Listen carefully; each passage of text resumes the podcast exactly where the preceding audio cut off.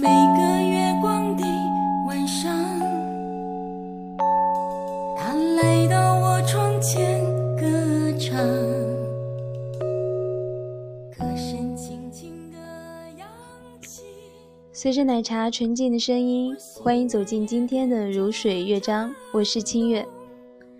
嗯，我想很多时候我们都会通过音乐或者是文字来治愈自己的内心。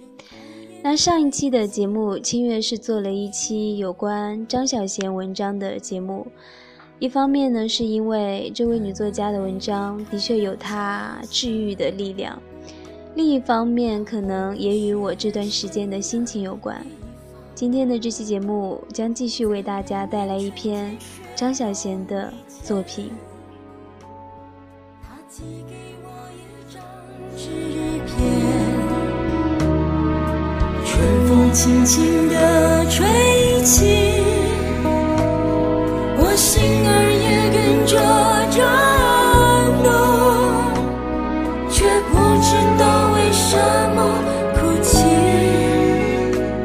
想告诉他我想念你。在一场演讲会上，有观众问我说：“以下三种男人，如果只能选一种，你选哪一种？”感觉、感动、感性。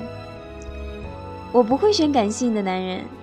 男人感性是好的，百分百感性却令人吃不消。男人还是应该理性一点，理性的男人比较有安全感。我会选择令我感动的男人。因为爱我，他做了许多让我感动的事情。我自问可以做很多让男人感动的事情，但你知道那是多么疲倦的吗？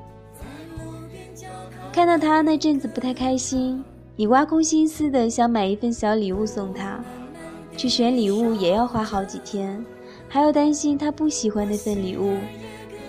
他家里有事，他爸爸或是妈妈生病，他没空照顾他们。你便要负起这个责任来感动他，你对自己的爸爸妈妈还没有这样好呢。他工作太忙，没时间开支票，没时间找房子，没时间搬家，没时间到银行，没时间买日用品。你替他一一的办好，俨如他的秘书和菲佣，他很感动，你却累得要死。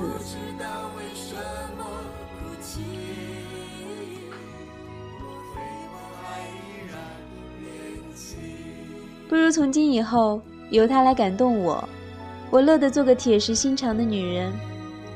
至于你问，让你有感觉的男人又如何呢？